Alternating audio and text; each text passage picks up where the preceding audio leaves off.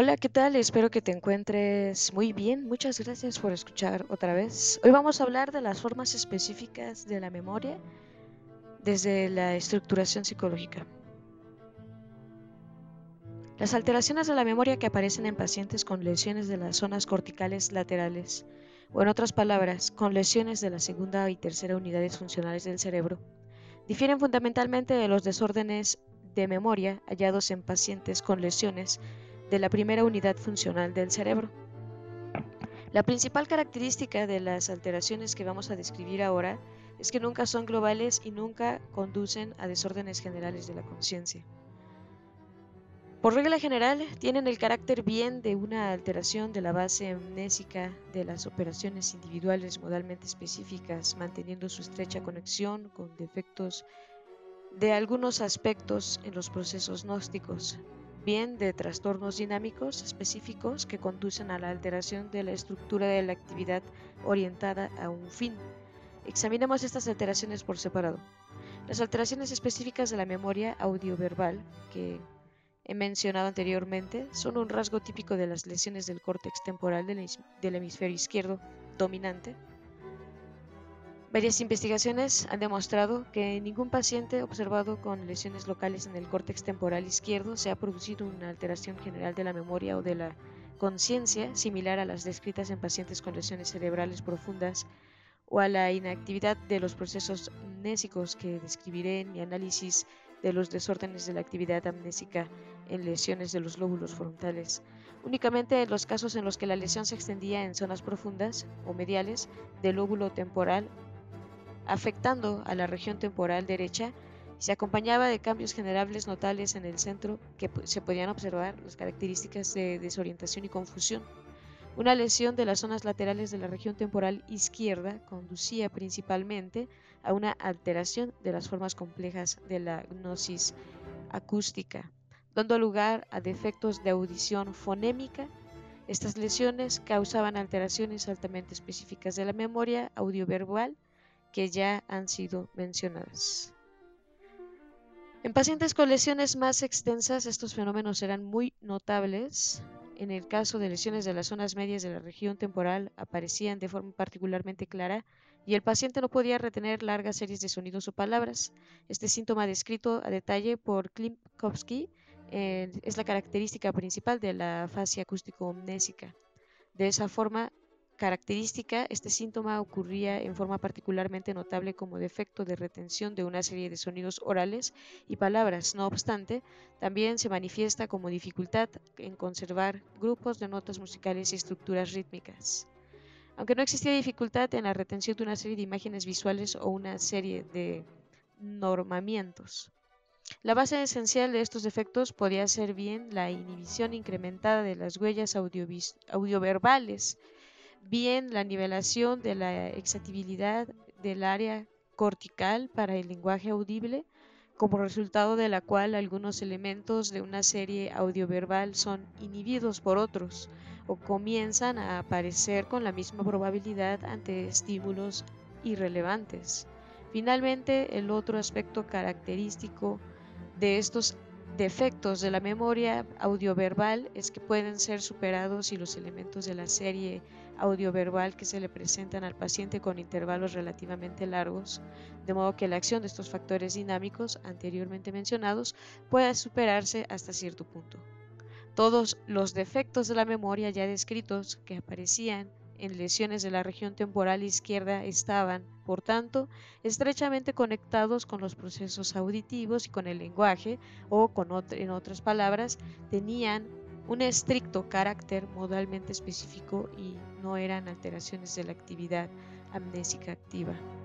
De modo que el paciente podía aún realizar por distintos caminos un intento para compensar sus defectos.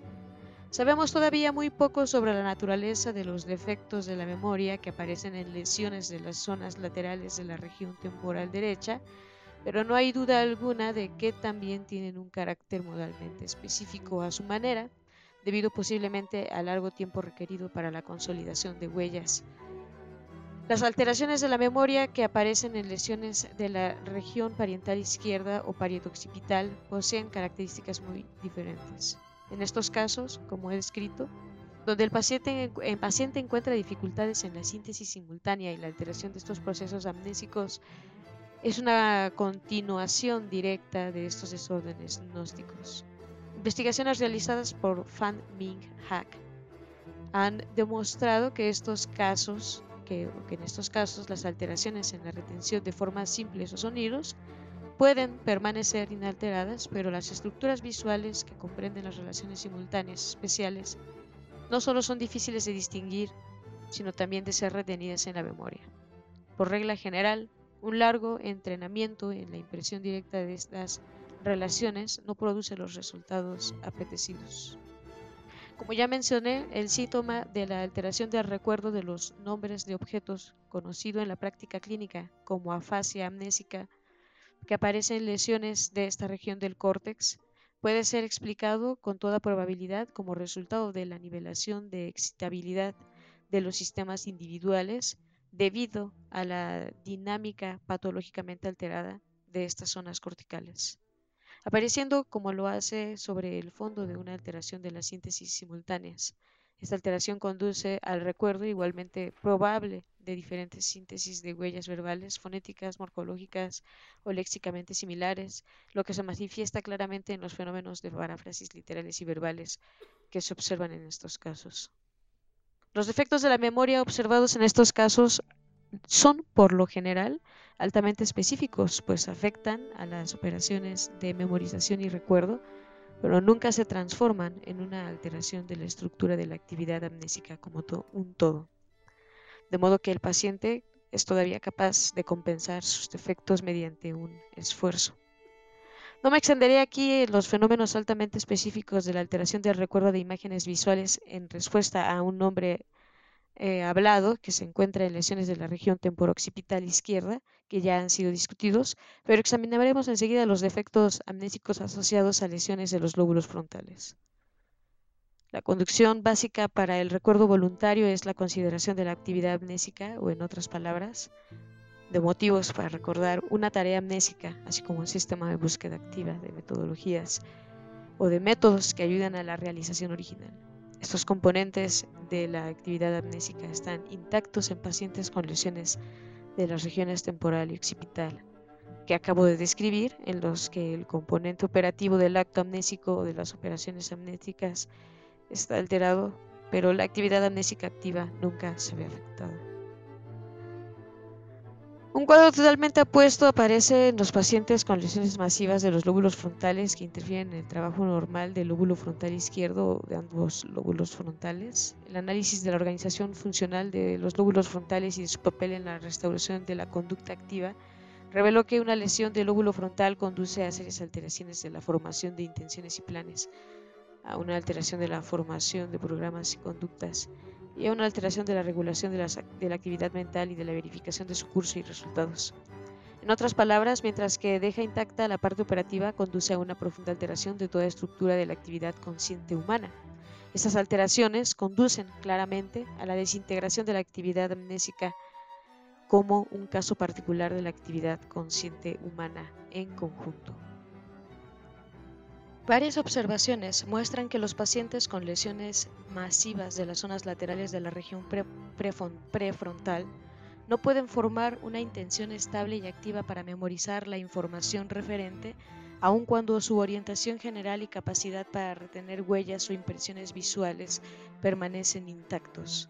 Tampoco pueden realizar intentos activos para encontrar medios de ayudar a la memorización, la actividad amnésica de, tal paciente en quien está alterado este componente se convierte en una impresión pasiva del material presentado como se observa fácilmente si se, ordena, si se ordena a tal paciente que aprenda de memoria una serie de palabras o dibujos. El observador notará que el proceso del aprendizaje queda convertido en el paciente en una repetición simple estereotipada de algún grupo de elementos que ha conseguido retener, que no hay aumento en el número de componentes retenidos, una característica típica de la memorización pasiva, y que la curva de aprendizaje llega a una meseta y se mantiene allí, signo claro del carácter pasivo del aprendizaje.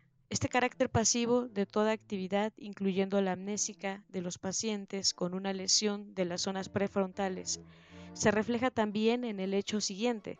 Si mientras aprende una serie presentada se ordena al sujeto normal que apunte el resultado, y según dicho resultado cambie su nivel de, pretensión señalando cuántos elementos recordará tras la presentación siguiente de la misma serie.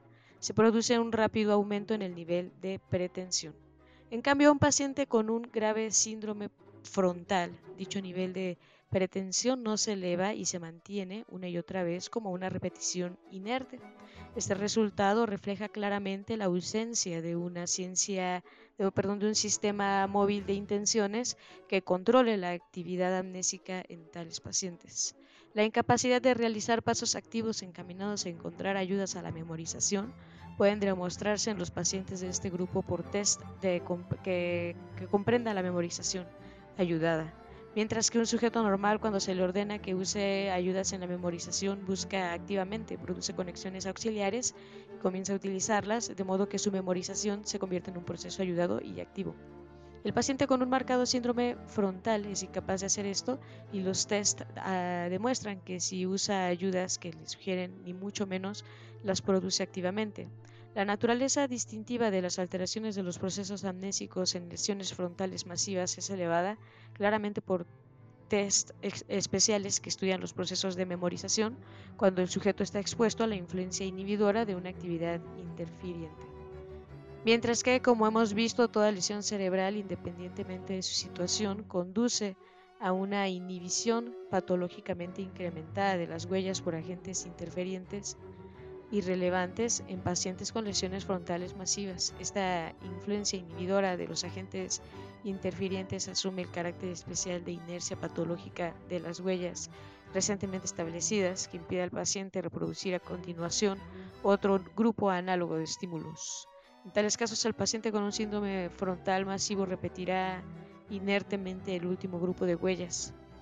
Esta inercia patológica le impide recordar las huellas de la serie previamente impresa.